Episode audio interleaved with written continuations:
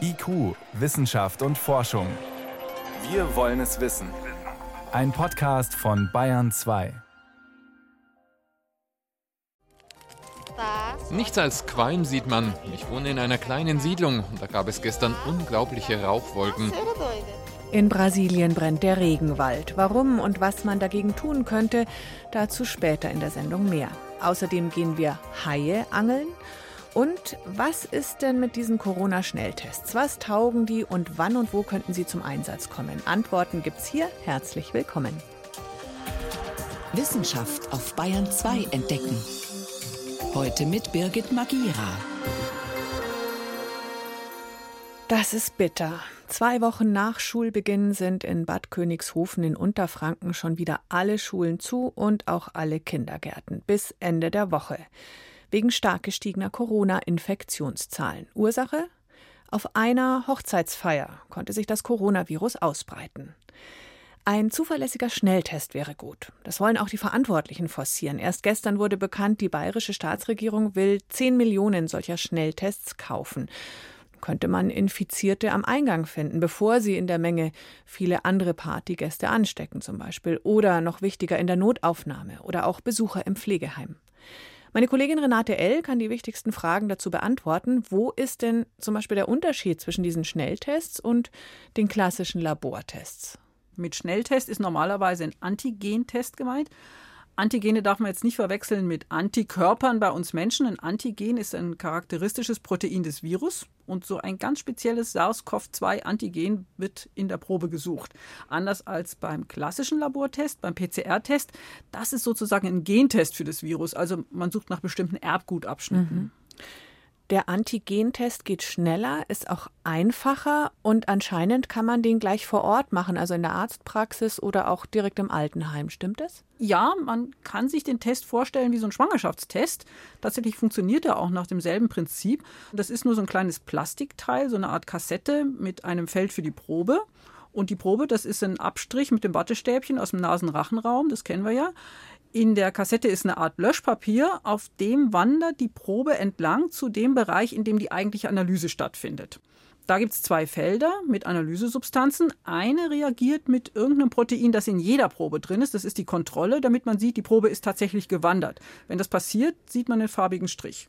Und dann gibt es eine zweite spezielle Substanz, die reagiert nur, wenn die Probe auch tatsächlich Coronaviren enthält. Wenn das der Fall ist, dann entsteht ein zweiter farbiger Strich. Okay, also nochmal, ein Strich heißt, der Test hat grundsätzlich funktioniert und falls ein zweiter Strich auftaucht, die Person ist infiziert.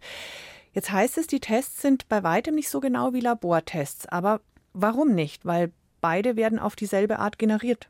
Ja, es ist dieselbe Probe, aber beim PCR-Labortest wird das Genmaterial aus dem Virus vervielfältigt. Und das heißt, wenn jemand nur wenige Viren im Rachen hat, dann werden die auch gefunden, weil man hat es ja vorher vervielfältigt. Mhm. Beim Schnelltest auf das Virus Antigen wird nichts vervielfältigt.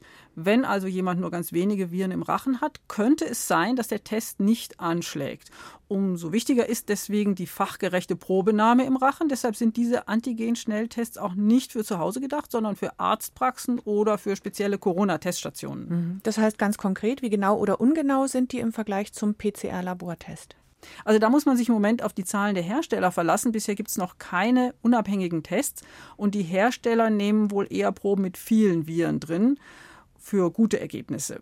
Wenn man mit solchen Tests die Ausbreitung bremsen will, ist die Quote der Falsch-Negativen wichtig, also Infizierte, die nicht gefunden werden. Und die WHO hat sich die Daten der Hersteller jetzt mal genau angeschaut und sagt, weniger als drei Prozent der Infizierten werden mit diesen Antigentests nicht gefunden. Zum Vergleich beim PCR-Labortest liegt die Quote höchstens im Promillbereich, also praktisch bei Null. Das heißt, so ein Antigen-Schnelltest übersieht wirklich ein paar Leute, die infiziert sind stimmt zwar, aber das Argument für solche Tests ist, man findet die Infizierten mit besonders vielen Viren im Rachen, also diese Superspreader. Und die können auch besonders viele Leute anstecken, vor allem eben bei Veranstaltungen in geschlossenen Räumen. Da sind wir wieder bei der Hochzeit in Bad Königshofen oder auch in der Disco oder auch in der Schule. Also überall, wo einige besonders infektiöse Menschen viele andere anstecken können. Und wenn man das vermeiden könnte, hätte man ja schon viel gewonnen. Jetzt gibt es noch eine zweite Art von Schnelltest mit der PCR-Methode. Wir haben da im Frühjahr hier in IQ in der Sendung ein Gerät vorgestellt. Was ist denn daraus geworden? Ja, das ist ein Gerät, das ist etwa so groß wie ein Computerdrucker. Das kann man überall hinstellen und die PCR-Analyse, die sonst ein paar Stunden dauert, ist mit dem Gerät in einer Viertelstunde erledigt. Die Probenvorbereitung dauert ungefähr noch mal so lange. In der Teststation auf dem Münchner Flughafen wurden mit diesem Gerät alle Proben ein zweites Mal getestet, neben der normalen PCR. Und das Labor, was diese Teststation betreibt, hat das Gerät auch mit künstlich positiven Proben getestet. Insgesamt hat es dabei gut abgeschnitten. Aber auf dem Markt ist es noch nicht. Nein, das braucht erst noch eine Zulassung, das Gerät. Und die gibt es frühestens im November. Das ist dann schon eine Schnellzulassung. Aber das Analyselabor, das außer den Passagieren zum Beispiel auch die Lufthansa-Crews regelmäßig testet, ist überzeugt von dem Gerät und will den Probelauf auch verlängern. Und für die Zulassung wird es dann auch nochmal intensiv getestet. Mhm. Fazit, welche sinnvollen Möglichkeiten für Schnelltests gibt es im Moment? Im Moment nur den Antigen-Test, der zwar Defizite hat, aber die gefürchteten Superspreader findet. Und der braucht auch keine aufwendigen Gerätschaften, lässt sich also an ganz vielen Orten einsetzen und zwar jetzt sofort. Das PCR-Schnelltestgerät ist teurer, aufwendiger, aber auch genauer, wie es aussieht, ist aber eben im Moment noch nicht verfügbar. Wenn das Gerät auf den Markt kommt, wäre das wohl die bessere Möglichkeit, aber eben teurer. Vielen Dank, Renate L. über Vor- und Nachteile sogenannter Corona-Schnelltests. Gerne.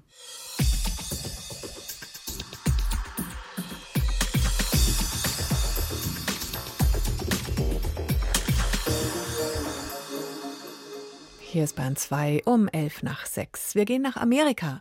Und bei Waldbränden, da denkt man im Moment zuerst an Kalifornien, ja, aber auch in Südamerika, in Brasilien brennt's. Und wenn man für den Amazonas-Regenwald das Bild bemühen möchte von der Lunge der Welt, dann müsste diese Lunge gerade scheußlich husten und im Qualm fast ersticken wegen der vielen Waldbrände. Schlimm ist es vor allem ganz im Westen, an der Grenze zu Peru und Bolivien. Bei 2 Reporter Ivo Maroschik über die Ursachen. Nichts als Qualm sieht man. Ich wohne in einer kleinen Siedlung und da gab es gestern unglaubliche Rauchwolken. Dichter Rauch hüllt die Region von Rio Branco ein. Die Hauptstadt des Bundesstaats Acre liegt ganz im Westen Brasiliens. Hier fressen sich Weide und Ackerland immer tiefer in den Regenwald und deswegen ist Acre einer der Regionen in Brasilien, die am schlimmsten unter illegalen Rodungen leiden und jetzt auf dem Höhepunkt der Trockenzeit besonders unter den Waldbränden. Estamos chegando no ápice do verão amazônico. Wir sind jetzt auf dem Höhepunkt des amazonischen Sommers. Das ist der kritischste Moment. Wir haben eine extrem niedrige Luftfeuchtigkeit, die Vegetation ist sehr trocken und die Flüsse wie unser Rio Acre steuern auf historische Tiefststände zu, sagt Israel Milani, der Umweltstaatssekretär von Acre.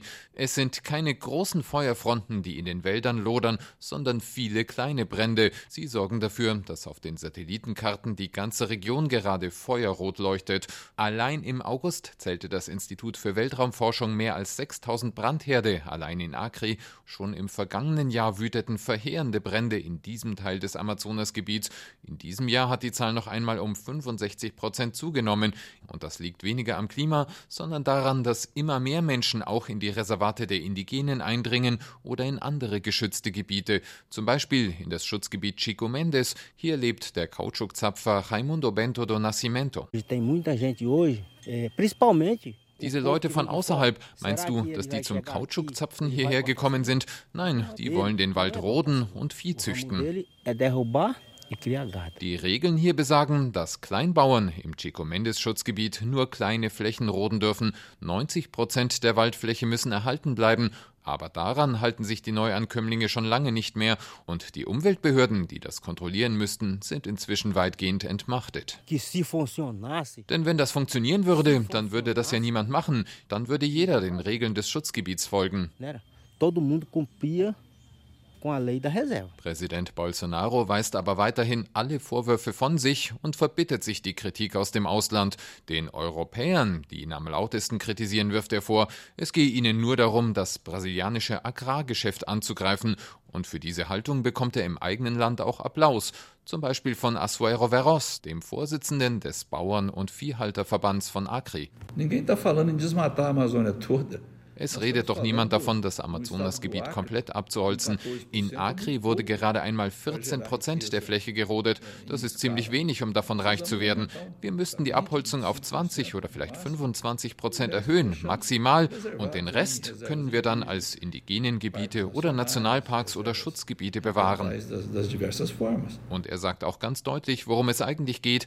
Wenn die Europäer wollen, dass der Regenwald erhalten bleibt, dann müssten sie dafür in die Tasche greifen, und zwar viel tiefer als bis jetzt. Wenn sie nicht wollen, dass wir roden, dann müssen sie eben für den intakten Wald bezahlen.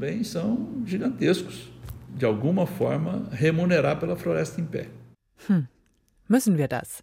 Es gibt auf jeden Fall diesen Dauerkonflikt zwischen der Wald muss weg, wir wollen schließlich auch Geld verdienen, einerseits, und Klimaschutz für die Welt andererseits. Und diesen Konflikt kann man besser gemeinsam lösen. Eine andere Frage ist, wie viel Einfluss haben diese Brände überhaupt auf das Weltklima? Julia Pongratz ist Professorin für physische Geographie und Landnutzungssysteme an der Ludwig-Maximilian-Universität in München. Und vor der Sendung konnte ich sie genau das fragen. Und auch, wie dramatisch ist die Situation denn konkret jetzt in Südamerika im Vergleich zu den Vorjahren? Also die Lage im Amazonas ist wirklich dramatisch. Dieses Jahr ähm, war es letztes Jahr auch schon, aber dieses Jahr wird es wahrscheinlich noch schlimmer, was die ähm, Flächen angeht, die durch Brände betroffen sind. Woran liegt es? Das liegt vor allem auch einfach daran, dass die Politik nachlässiger geworden ist. Wenn man sich anschaut, also 2008, da gab es ein Maximum wirklich an Entwaldungsraten und 2009 wurde dann eine nationale Politik zum Klimaschutz ausgerufen in Brasilien, mit der man sich dann vorgenommen hat, dass man die Entwaldungsraten im Amazonas bis 2024 um 80 Prozent reduziert. Und wenn man sich jetzt anschaut, wo wir derzeit liegen, ähm, wir kommen jetzt wahrscheinlich dieses Jahr wieder auf Entwaldungsraten, wie sie 2008 waren. Jetzt hieß es im Beitrag von einer Stimme, ach, man könnte doch auch noch ein bisschen mehr abholzen und dann den Rest trotzdem noch schützen für Indigene und fürs Klima. Das würde doch auch reichen, wenn man noch ein bisschen was wegnimmt. Da muss man ganz klar sagen, dass der Amazonas ein ganz sensibles ähm, System ist. Also einmal jede Fläche, die da verloren geht, hat natürlich unglaublichen Wert in Bezug auf Biodiversität und ähm, Kohlenstoffspeicher.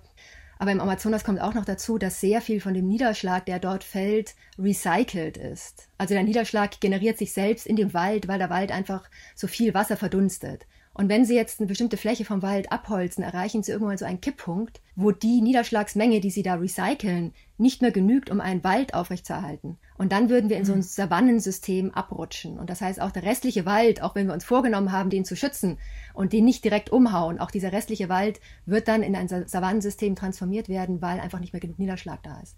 Wenn man mal auf die ganze Welt schaut, das hat dieses Jahr mit den Bränden ja im Januar schon mit den Buschfeuern in Australien begonnen, später dann weitflächige Brände ganz im Norden auch, Sibirien, Kanada, sogar die Arktis, zuletzt einmal mehr die Feuer in Kalifornien. Ist es ein besonders dramatisches Feuerjahr insgesamt heuer im Vergleich zu anderen? 2019 und 2020 waren wirklich besonders. In der Arktis, Subarktis wissen wir, na, dass da der Klimawandel natürlich auch ähm, sehr stark voranschreitet der Klimawandel dort oben ist immer noch mal viel stärker als im globalen Mittel. Auch wenn man jetzt ein einzelnes Jahr immer sehr schwer nur auf Klimawandel insgesamt äh, zurückführen kann, ist die Tendenz doch recht klar, dass diese warmen Bedingungen, wie, sie, wie sie da in der Arktik hatten, die dann eben auch die Brände befeuert, dass das äh, wahrscheinlich zunehmen wird. Savanne statt Regenwald klingt dramatisch. Wie ist es mit der CO2-Bilanz insgesamt? Welchen Einfluss haben diese Wälder oder dann die nicht mehr vorhandenen Wälder darauf? Sie sind ja in der internationalen Wissenschaftsgruppe, die eine jährliche Bilanz der schädlichen Treibhausgase erstellt in Bezug auf die Wälder. Wie groß ist der Einfluss? Die Wälder spielen eine ganz wichtige zweifache Rolle im globalen Kohlenstoffkreislauf. Einmal dadurch, dass wir entwalden, entlassen wir viele Emissionen in die Atmosphäre. Und da sind natürlich jetzt diese Brände im Amazonas, die durch Landnutzungsänderungen getrieben werden, die erhöhen die Emissionen natürlich jetzt in dieser Region ganz stark, so dass wahrscheinlich global die Emissionen aus Landnutzungsänderung, aus Entwaldung nicht ähm, deutlich runtergehen werden. Gleichzeitig sind die Wälder ganz zentral, weil sie sehr viel von den Emissionen, die wir Menschen verursachen, wegputzen. Wenn wir betrachten von, von dem, was wir jedes Jahr emittieren durch ähm, fossile Energieträger, durch Industrieaktivitäten, durch Entwaldung, dann wird etwa ein Drittel davon von der Landvegetation wieder aufgenommen. Vorrangig von den Wäldern. Also das nehmen die Bäume, die Wälder wieder auf, aus ja, der Luft das raus. wird gleich wieder aufgenommen. Mhm. Wenn wir das nicht hätten und auch der Ozean, der noch einen Teil aufnimmt, dann wäre der Klimawandel ungefähr doppelt so stark. Und diese Brände, die hauen dann natürlich auf dieser Seite der, der natürlichen Aufnahme vom CO2 rein, weil diese Wälder dann natürlich, die abbrennen, einmal zusätzlich CO2 in die Atmosphäre entlassen, aber gleichzeitig auch nicht mehr weiter das CO2 aufnehmen können, wie sie eigentlich getan hätten. Wir haben zwar jetzt erst Ende September, aber kann man jetzt schon beziffern für das Jahr 2020 den Einfluss dieser Waldbrände auf die CO2-Bilanz in diesem Jahr? Derzeit sieht es so aus, als ob global die Landnutzungsemissionen etwas geringer sind als im Vorjahr, aber noch ist die Feuersaison nicht vorbei. Und gerade eben in Brasilien sieht es so aus, als ob wir da sehr viel stärkere Emissionen verursachen als noch im Vorjahr. Julia Pongratz, Wald- und Klimaexpertin von der LMU München. Vielen Dank für diese Informationen. Sehr gerne. Bayern 2. Wissenschaft schnell erzählt. Heute von Jenny von Sperber und los geht's mit Corona-Regeln. Die Nationale Akademie der Wissenschaften Leopoldina hat heute ihre Empfehlungen vorgelegt. Da geht es darum, wie die Politik jetzt auf die steigenden Corona-Infektionszahlen reagieren sollte. Da sprechen sich die Wissenschaftler vor allem für einheitliche Regeln aus. Hm, einheitlich heißt es wieder Lockdown für alle, wie im Frühling im Zweifelsfall? Nein, heißt es nicht. Also Sie sagen, auch bei steigenden Fallzahlen muss immer noch das Ziel sein, das öffentliche und auch das wirtschaftliche Leben aufrechtzuerhalten.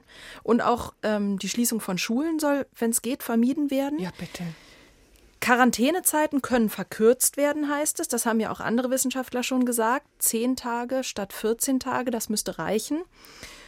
Und auch die Rechte von Betroffenen sollen differenzierter als bisher berücksichtigt Heißt? werden. Zum Beispiel die Menschen in Pflegeheimen, die haben Bedürfnisse und die sollen auch berücksichtigt werden. Sprich, wenn es anders geht, dann keine flächendeckenden Besuchsverbote. Hatten wir ja vorhin schon gehört, diese Antigen-Schnelltests zum Beispiel für Besuch, Besucher könnten da durchaus helfen. Genau, wenn die negativ ausfallen, darf man seine Oma dann noch besuchen. Den Mund-Nasenschutz, den halten sie auch weiterhin für sehr wichtig und sagen auch, wer den nicht trägt, beim Einkaufen zum Beispiel, der sollte Strafe zahlen müssen. Okay, und wenn oben die Nase rausschaut, muss man dann auch Strafe zahlen? Naja, entschieden ist sowieso noch gar nichts. Ähm, nächste Woche berät sich Angela Merkel mit dem Ministerpräsidenten und da wird dann entschieden, was sie von diesen Empfehlungen umsetzen will und was nicht. Okay.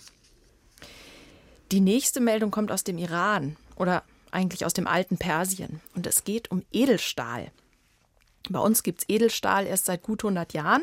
Das hat damals Krupp patentieren lassen, das Rezept. Und damals haben die das in alten Persien schon lange, lange gekannt, nämlich schon vor fast 1000 Jahren. Das haben Archäologen jetzt entdeckt. Wie macht man eigentlich Edelstahl? Da muss man geschmolzenem Stahl eine kleine Menge Chrom beimischen und dann entsteht eine Legierung. Das braucht man überall, wo, wo Stahl eben nicht rosten darf, für Besteck, für Rasierklingen, solche Sachen. Und jetzt haben Forscher mit einem Rasterelektronenmikroskop alte Tiegelstahlreste aus dem Iran untersucht und haben gefunden, dass ein bis zwei Prozent Chrom dabei waren. Na, schau an, die alten Perser waren uns um fast 1000 Jahre voraus.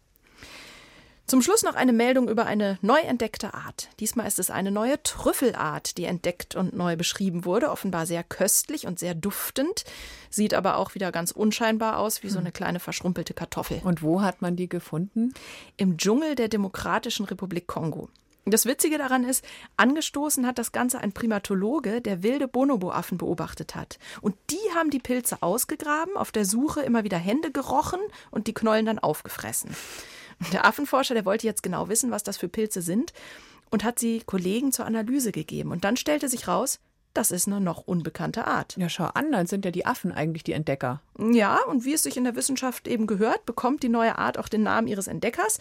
Die Trüffel, die heißen jetzt Hysterangium bonobo. Wunderbar. Wobei, was sich dann eigentlich rausgestellt hat, die Einheimischen in der Region, die kennen die Trüffel schon lange. Die benutzen diese Pilze nämlich schon seit Generationen als Köder für ihre Tierfallen. Sie nennen die Pilze Simbo Kilo und das heißt ganz frei übersetzt, lass deinen Schwager nicht nach Hause gehen, weil unsere Fallen noch viel Essen bringen werden. Jenny von Sperber mit den Wissenschaftsmeldungen heute. Vielen Dank. IQ, Wissenschaft und Forschung gibt es auch im Internet. Als Podcast unter bayern2.de. Haben Sie schon mal was von Hundshaien gehört? Eine eher unbekannte Haiart. Dabei leben die Hundshaie sogar in der Nordsee. Sie sind mit die größten Raubfische dort. Und trotzdem wissen selbst Forschende bisher nur sehr wenig über diese Tiere. Die Hundshaie tauchen jeden Sommer in größeren Schwärmen vor der Insel Helgoland auf und nach ein paar Wochen verschwinden sie wieder. Wissenschaftler vom Thünen-Institut für Seefischerei in Bremerhaven wollten mehr wissen und sind deshalb zum Haie-Angeln gegangen. Thomas Sambol hat sie begleitet.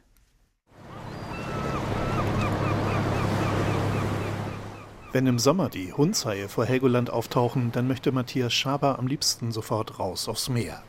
Er ist Fischereibiologe am Thünen-Institut in Bremerhaven und fasziniert von den Tieren. Der Hundshai ist tatsächlich so ein richtig schöner klassischer Hai. Grau, an der Oberfläche silbriger Bauch, große dreieckige Rückenflosse. Also wie man sich so ein Bilderbuch-Hai vorstellt. Außerdem ist er so etwas wie das Topmodel unter den Haien. Sehr schlank, etwa 40 bis 50 Kilo schwer und höchstens zwei Meter lang. Und, wie ein knappes Dutzend anderer Haiarten, auch in der Nordsee zu Hause. Aber dennoch ist unser Wissen um diese Haiart noch sehr lückenhaft. Und das ist das, was mich so fasziniert, dass wir im Endeffekt vor unserer Haustür eine Haiart haben, von der fast niemand was weiß, von der die meisten noch nicht mal wissen, dass sie hier vorkommt und die dennoch mittlerweile weltweit fast vom Aussterben bedroht ist. Sicher ist, Hundshaie sind nicht gefährlich für Menschen. Und sie scheinen Helgoland ziemlich attraktiv zu finden. Ab Ende Mai, Anfang Juni tauchen die Raubfische vor der Nordseeinsel auf und bleiben bis zum Herbst. Wie viele Tiere sich dort jeden Sommer versammeln, kann Haiforscher Matthias Schaber vom Thünen-Institut nicht genau sagen. Um das Verhalten der Raubfische zu enträtseln, wollen die Wissenschaftlerinnen und Wissenschaftler sie mit Sendern verfolgen. Deshalb geht Thünenforscher Matthias Schaber regelmäßig vor Helgoland auf Angeltour. Die Haie werden angelockt mit Ködern und dann ganz klassisch geangelt. Es gibt wissenschaftliche Studien, die gerade beim Hundshai zeigen, dass die Haie maximal sechs bis sieben Minuten im Trocknen bleiben können. Wir schaffen das schneller. Das ist wichtig, denn Haie müssen grundsätzlich ständig in Bewegung bleiben, um atmen zu können. Wenn der Raubfisch an Bord ist, befestigt Matthias Schaber einen kleinen Satellitensender an seiner Rückenflosse, der den Hundshai dann in der Folgezeit ausspioniert. Und es hat sich eben gezeigt, dass im Herbst die Haie noch ein paar Wochen im Seegebiet bleiben und dann mehr oder weniger nicht unbedingt gleichzeitig, aber auf der gleichen Route Richtung Südwesten wandern, den Winter bei den britischen Kanalinseln verbringen und einzelne Tiere wandern dann bis in den offenen Atlantik und einer meiner markierten Haie ist bis nach Madeira geschwommen. Leider ist es mir noch nicht gelungen, eine Rückwanderung nach Helgoland nachzuweisen. Offenbar sind es aber vor allem erwachsene Weibchen, die sich vor Helgoland tummeln und die sich vorher vermehrt im holländischen Wattenmeer aufhalten.